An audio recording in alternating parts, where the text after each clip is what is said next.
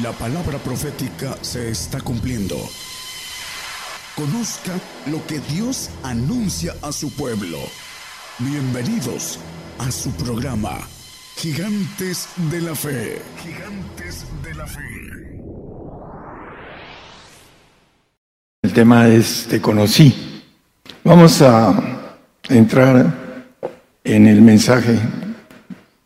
Maneja varias expresiones de que el Señor nos conoce completo, nos conoce nuestros pensamientos, conoce nuestro corazón, conoce que somos polvo, conoce también que en todo lo que nosotros somos y hacemos, nuestras obras, también las conoce.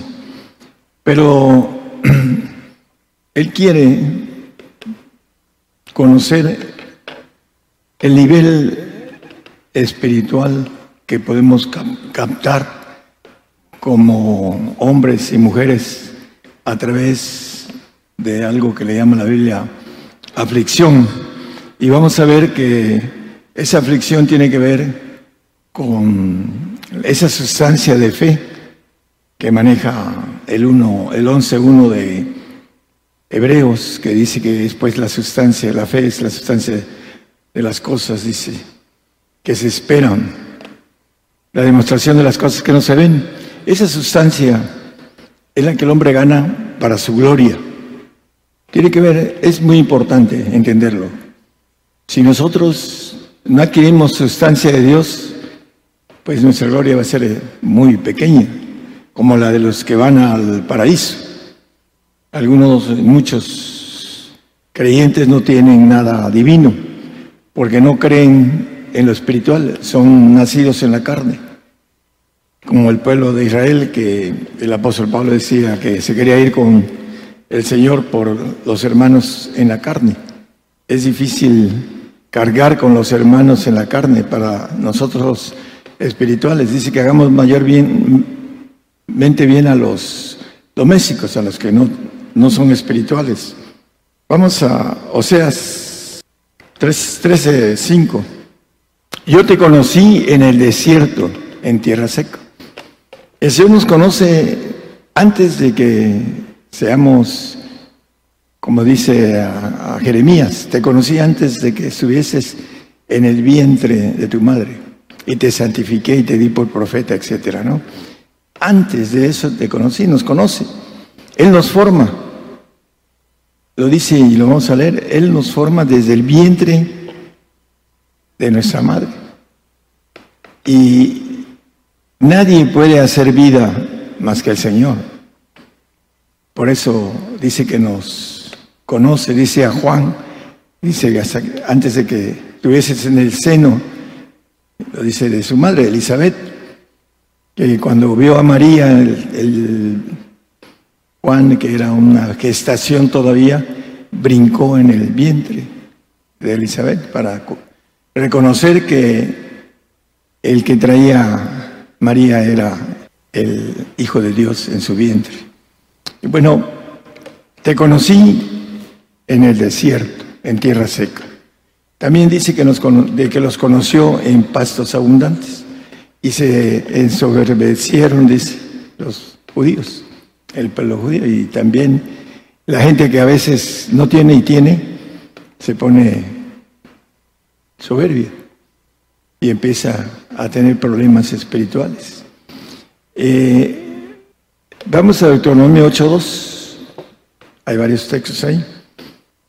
Acuérdate, dice, como dice.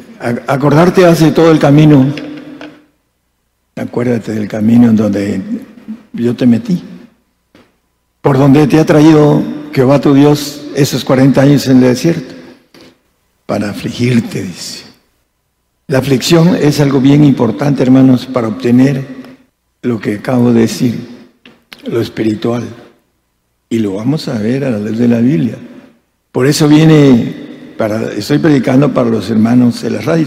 Por eso estamos hablando a los hermanos que no conocen la aflicción, la palabra, porque les predican bienestar los que predican ahora. Y el Señor dice que tendremos aflicción en el mundo. Y viene la aflicción fuerte para nosotros, para saber, para probarnos, para conocer lo que hay en nuestro corazón. El Señor lo conoce. Nosotros somos los que tenemos que conocer nuestra capacidad de fe, que es la que nos da la capacidad espiritual del Señor. Eso es el punto importante. Y es importante que podamos, entender eso. Dice, para afligirte, por probarte, y dice, para saber lo que estaba en tu corazón, para saber. Para que tú lo sepas, porque yo sí lo sé, dice el Señor. Él conoce nuestros pensamientos, vamos a ir leyendo algunos textos. Conoce todo lo de nosotros. Pero Él quiere que nosotros conozcamos a nosotros mismos. Dice Job cuando fue probado, dice, de oídas te había oído, pero ahora mis ojos se ven y me aborrezco, dice. El yo, me aborrezco. amaba yo más a mi yo que a mi Señor. Pero ahora que lo veo, por todo lo que pasó, ahora mis ojos lo ven, dice me aborrezco. Lo amo más que a mí. Eso es lo que quiere decir Job. Lo vamos a leer también, porque la aflicción trae la bendición de crecer en espíritu. Eso es lo que nos dice la palabra. Y, y tenemos ejemplos, y el ejemplo más grande es el Señor. Angustiado y afligido, dice el 53.7, no lo pongo ahorita, lo vamos a, Angustiado y afligido, dice, enmudeció y no abrió su boca. La aflicción del Señor, muy grande, como gotas de sangre sudaba. Era parte del ejemplo. Vamos a el versículo 484 de, de Deuteronomio. Tu vestido nunca se envejeció sobre ti, ni el pie se te ha hinchado por esos 40 años. Le está diciendo al pueblo, te puse la prueba, pero te di lo necesario para que supieras que yo estaba contigo. Te afligí, te probé, pero te enseñé mi poder. Hice lo que 40 años una ropa en extremoso, ah, hablando del desierto, que es un con relación a, lo que el calor y el frío, que es extremoso, no le hizo nada a la ropa. Dice que no se envejeció, nunca se envejeció la ropa. Los zapatos de los niños crecieron. Sin embargo, ellos, dice el apóstol Pablo, que muchos de ellos fueron ah, postrados en el desierto. También lo vamos a leer. Dice, ni se te ha hinchado por esos 40 años los pies en la arena, caliente, hirviendo, con todos zapatos. Hace años fui a jugar a un, con un equipo profesional aquí en Oaxaca y pusieron agua sobre el campo. Es más caliente que Coatzacoalcos.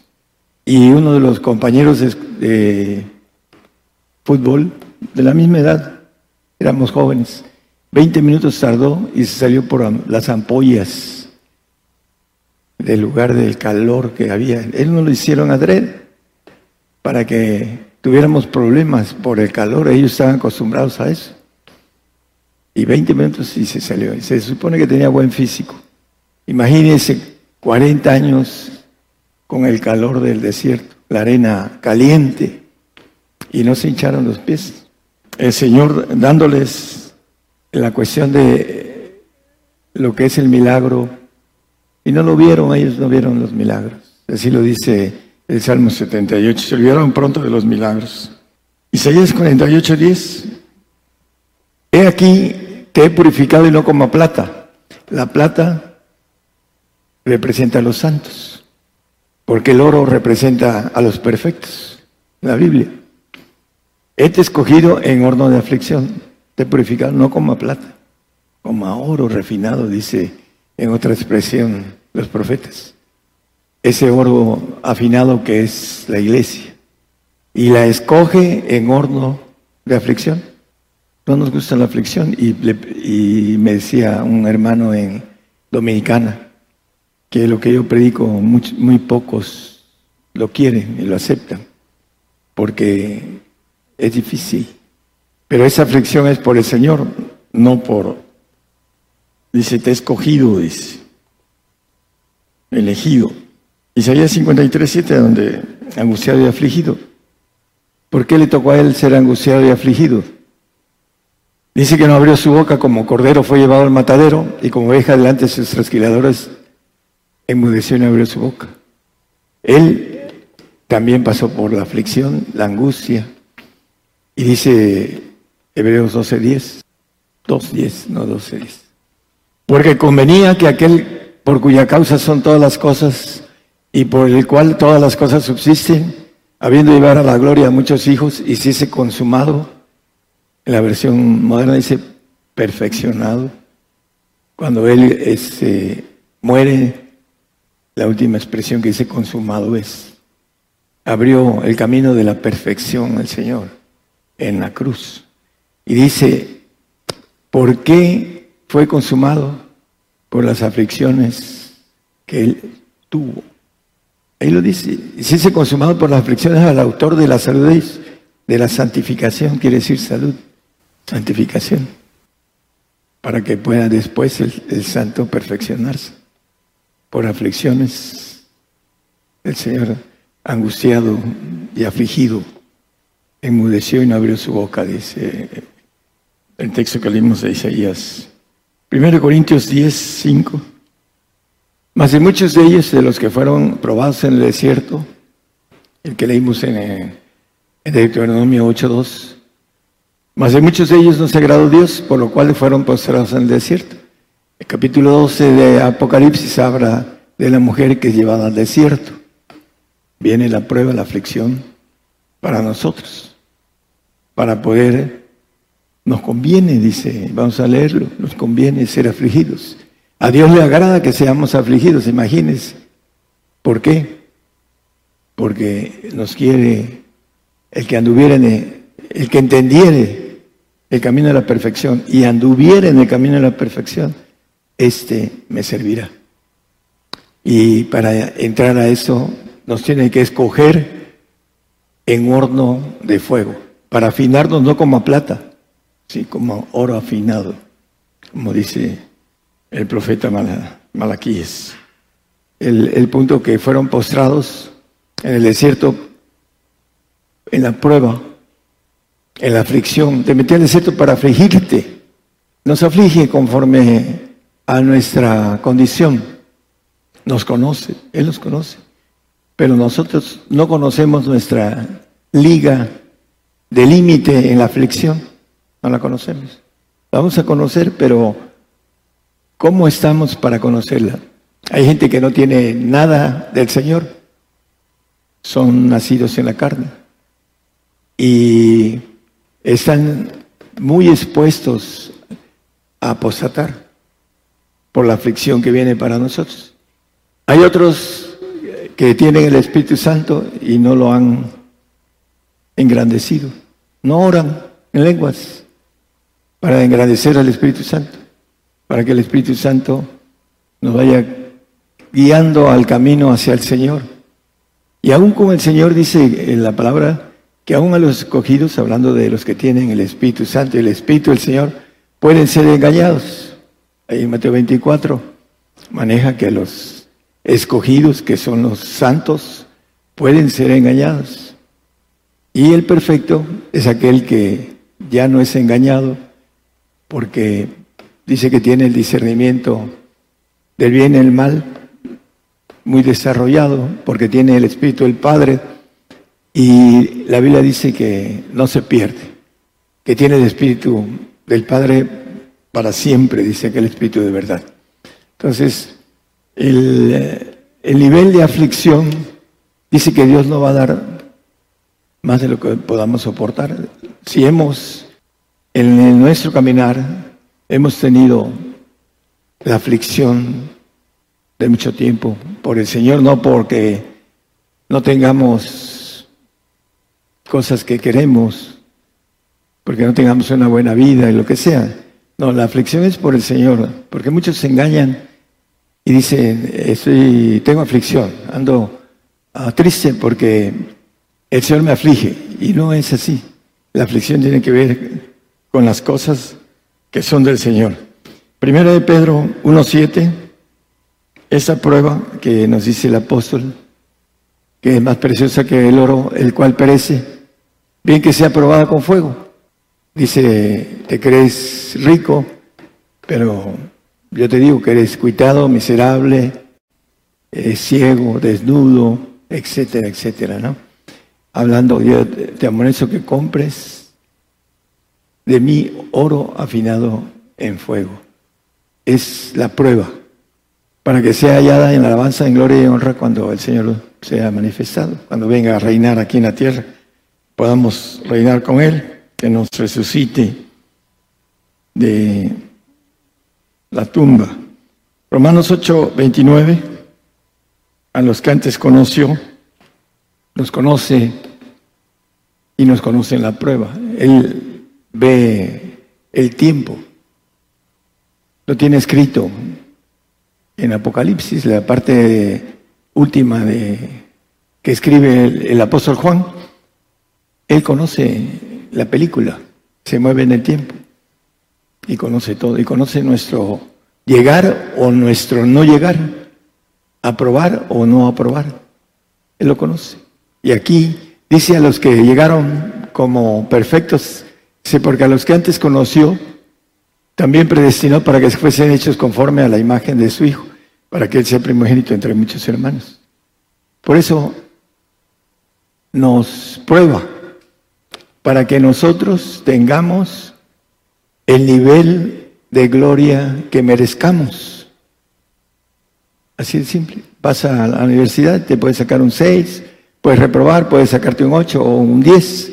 Depende de, tu esfuerzo, capacidad de estudio.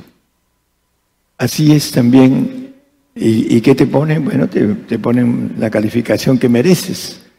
Así también la prueba que el Señor nos tiene va a depender de lo que resistamos. Por eso hay un castigo y hay un castigo y azote. Castigo para los santos y castigo y azote para el perfecto, que es diferente y lo, dice la palabra con claridad en, en Hebreos, en capítulo 12, del 5 al 10. Bueno, vamos a seguir el tema. Eh, el Salmo 103, 14, nuestra condición. porque Él conoce nuestra condición? Acuérdate que somos polvo. Vamos al polvo. Del polvo fuimos hechos y vamos al polvo. Somos polvo, dice, nos conoce nuestra condición, pero nos ofrece ser divinos, dejar la creación con la que fuimos hechos del polvo. Para eso dice, nos conoce, dice, y nos ofrece ser hechos hijos de Dios. Salmo 139, 2, conoce nuestros pensamientos. Tú has conocido mi sentarme y mi levantarme, has entendido desde lejos mis pensamientos. Conoce todo de nosotros. Nos mete al desierto a conocernos, nos mete a la prueba para conocernos pero no Él, para que nosotros nos conozcamos. ¿Cuál es nuestro, hablando del vaso espiritual que tenemos? Tenemos dos vasos, uno creado que es el alma y uno divino que es de Dios y que vuelve a Dios que lo dio y que si no los ganamos vamos a ser hechos hijos de Dios. Pero necesitamos entender esa sustancia que necesitamos de fe sin fe es imposible agradar a Dios. Y a muchos se le predica que no vamos a ser afligidos, que el Señor viene por nosotros. La mentira del diablo acerca de la gente que cree porque no quiere morir, porque le tiene miedo a la muerte. Está sujeto a servidumbre, dice la palabra. Él ha entendido desde lejos nuestros pensamientos. Isaías 66, 18 también entiende nuestras obras. Porque yo entiendo sus obras y sus pensamientos. Ya después dice que vendrá a juntar todas las gentes y lenguas y vendrán y verán mi gloria, dice el Señor. Él entiende nuestras obras, a veces las obras que hacemos, que creemos que están bien y no son así, están desviadas por algún interés humano. Y ese es el, el punto importante, que el Señor entiende todo, lo de nosotros nos conoce. Te conocí, dice Jeremías 1, creo que es 5, hablando de, antes que te formase en el vientre te conocí, antes que salieses de la matriz te santifiqué, te di por profeta a las gentes. Hay algo importante, Él conoce todo el tiempo del hombre, pero hay gente como Jeremías, como Pablo, que son llamados por misericordia de elección se llama, para un propósito, para los demás. El pueblo de Israel fue llamado por el Señor. En su clamor el Señor lo tomó, pero no entró en los planes que Dios tenía para ellos. Y por esa razón los desechó. Ahora, estos hombres de fe como Jeremías, antes de que estuvieses en el vientre, te conocí. Sabía que iba él a pasar angustias y aflicción. Y si conocemos la historia de, Jeremías, es bastante fuerte. Ahí él salió vencedor, salió aprobado, así como los grandes hombres de la fe, que vamos a leer al final, que ganaron a través de su fe a través de la prueba. Miqueas 4:12. Nosotros, el Señor conoce nuestros pensamientos, pero la mayoría no conoce los pensamientos del Señor. Lo dice la palabra. Mis pensamientos no son vuestros pensamientos y mis caminos vuestros caminos. Y empieza a decir la distancia y la diferencia entre ellos. Pero que dice el 2.10 de 1 Corintios que el Espíritu de Dios todo lo escudriña, aún lo profundo de Dios, el que alcanza la bendición de tener a la Trinidad espiritual, a base de aflicciones, de aflicciones. Por esas aflicciones vamos creciendo. Dice, pero Dios nos lo reveló a nosotros por el Espíritu, porque el Espíritu todo lo escudriña, aún lo profundo de Dios. Los pensamientos profundos de Dios. Solamente los que tienen la Trinidad, del Padre, pueden entender los pensamientos profundos de Dios. Dice que nosotros no entendemos o no conocemos el anterior de Miqueas 1.5. Dice que no conocían los pensamientos de Jehová. El pueblo no conoce los pensamientos de Jehová. Ni los santos conocen los pensamientos de Jehová.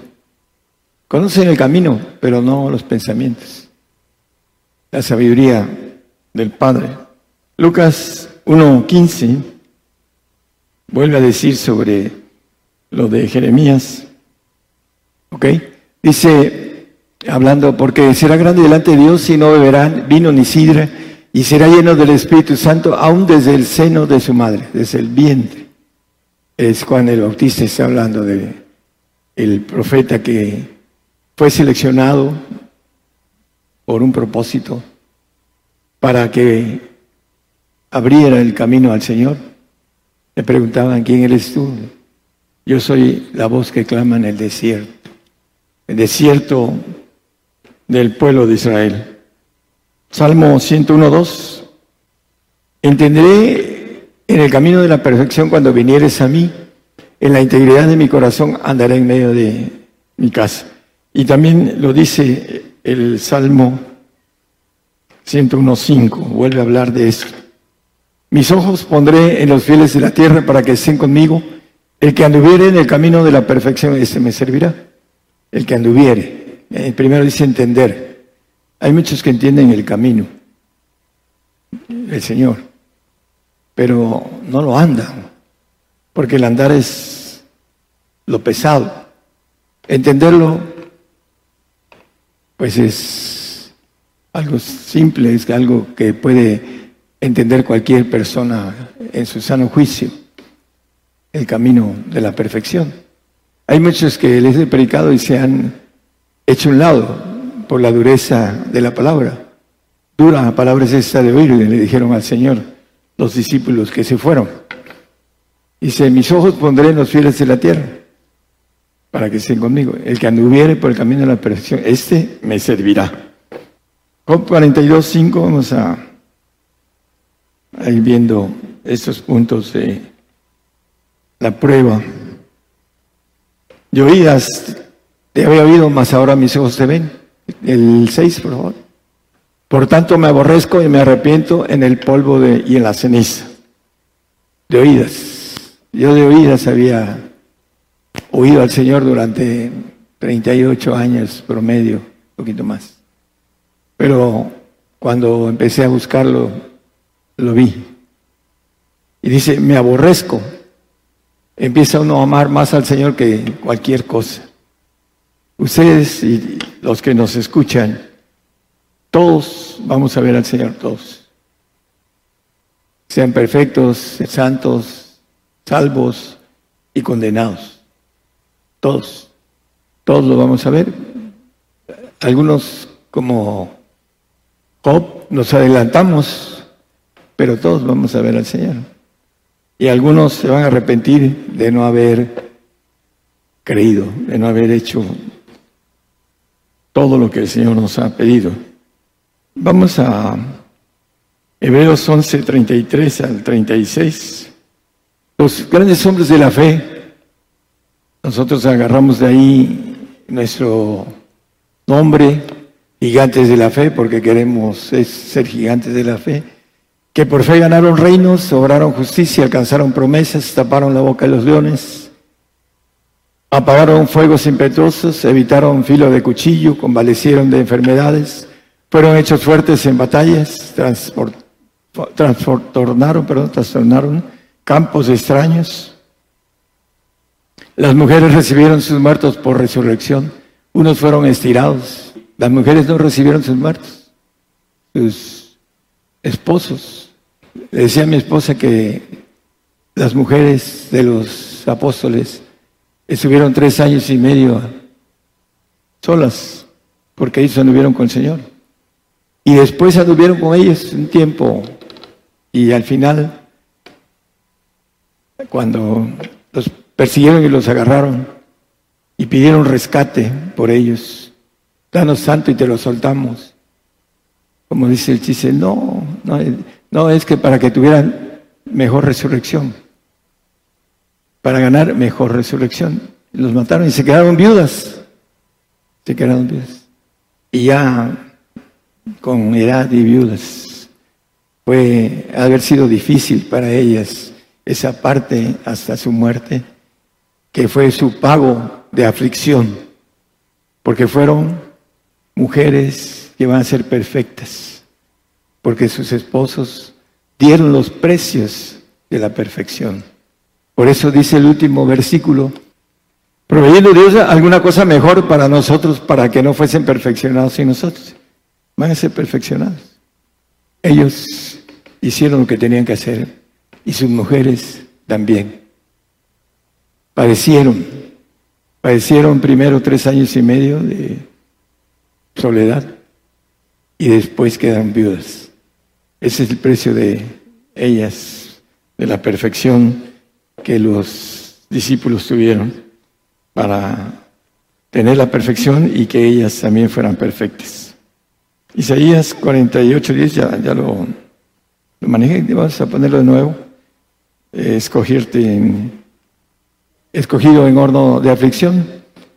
Me conviene, dice hay un, texto, vamos a tratar de, verlo. En 1 Pedro 2.20 nos dice que la aflicción agrada a Dios, es agradable. Dice que si haciendo bien sois afligidos, dice en la parte de la mitad del texto. Si haciendo lo que es de Dios, maestro bueno, ¿Y por qué me amas bueno? Solo Dios es bueno. si hacemos bien las cosas que vienen de Dios, dice, soy afligidos por el Señor y lo sufrís, esto ciertamente es agradable delante de Dios. La aflicción para nosotros es agradable delante de Dios. Yo castigo y reprendo a todos los que amo. La aflicción es recibir más amor. A mayor aflicción, ahí pero dice un hermano, a mayor bullying hay mayor bendición. A mayor aflicción hay mayor amor. Hay mejor promesa, mejor precio, mejor recompensa. Eso es una ley de parte de Dios, que no lo entiende el hombre. Apocalipsis 7, 14 y 15. Y yo le dije, Señor, tú lo sabes. Y él me dijo, estos son los que han venido de grande tribulación y han lavado sus ropas y les han blanqueado en la sangre del cordero. La grande tribulación, la mayoría de los millones de creyentes le huyen a la grande tribulación. Hace años prediqué en un grupo y se paró la persona y dijo, no, el hermano no está hablando de grande tribulación.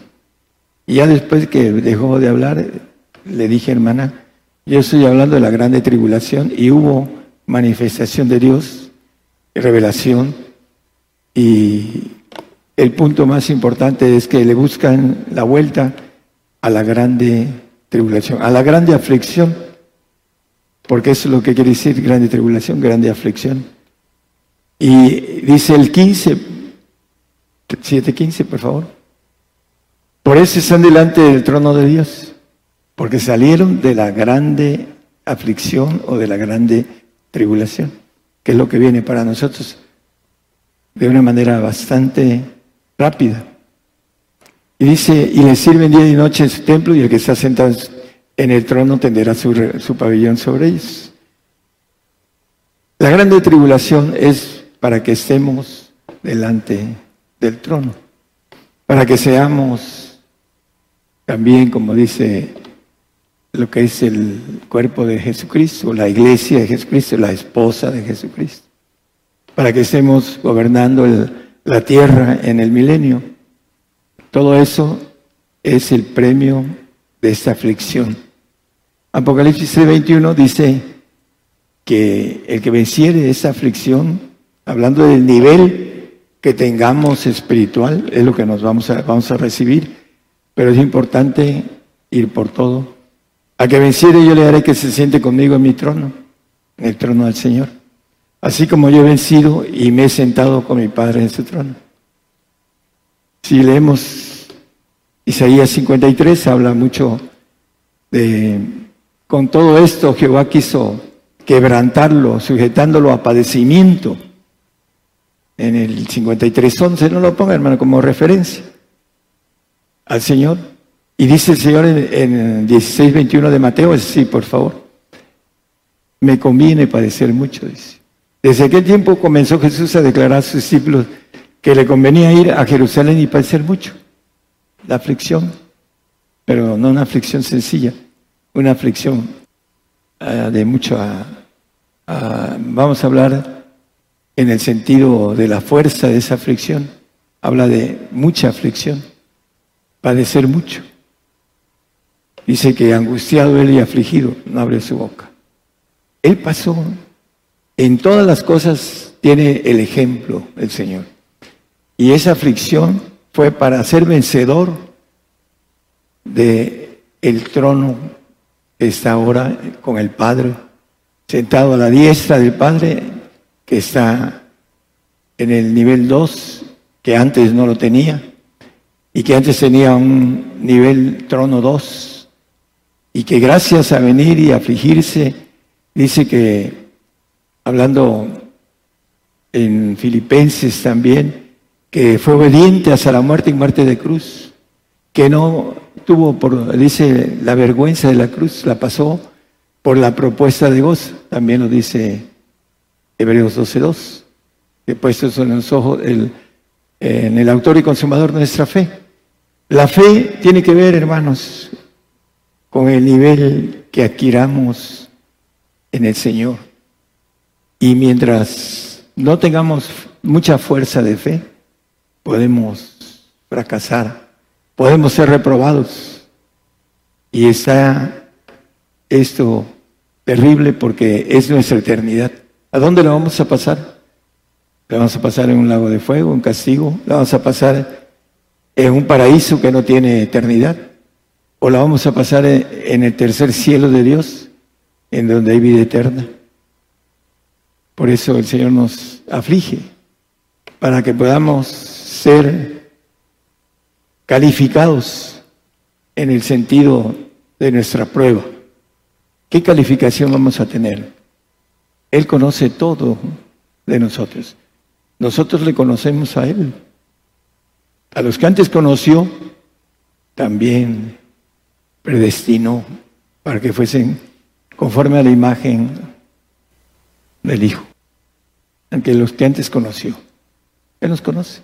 Nosotros conocemos la parte de nuestra fe, cuánto tenemos de, de fe para atravesar lo que viene. Sin fe es imposible agradar a Dios. Y si no tenemos fe, podemos fracasar o podemos entrar en un premio que creíamos que teníamos un premio mayor y resulta que no. ¿Por qué? Porque no le echamos el esfuerzo, porque no estamos listos para una aflicción de castigo y de, como dice el 12.6, creo que es castigo y en el Hebreos 12.6, por favor. Dos cosas, eh, azote. Dice que al que ama castiga, el castigo viene para el santo, pero el azote, el que recibe por hijo. Y no, yo no más quiero castigo, no, no se trata de, se trata de premios y de aflicción, y la aflicción tiene que ver con los premios, con nivel, yo sí tengo nivel, decir, yo sí tengo nivel, Señor, Estoy dispuesto a, recibir no solo el castigo, sino el azote. Porque ese es el plan de Dios. Hay otros que predican cosas muy diferentes. Pero en el mundo tendremos aflicción. Aflicción de los nuestros. Nos aborrecen. Nuestra familia, muchos años, casi 30 años. Casi. Nos aborrecieron. Y Muchos hermanos también nos aborrecen. Los santos aborrecen al perfecto. Lo dice la palabra, no lo digo yo. El único que ama es el perfecto, porque tiene el amor de Dios y ama al hermano que no es legítimo, el santo, el que va a ser glorificado en su creación de polvo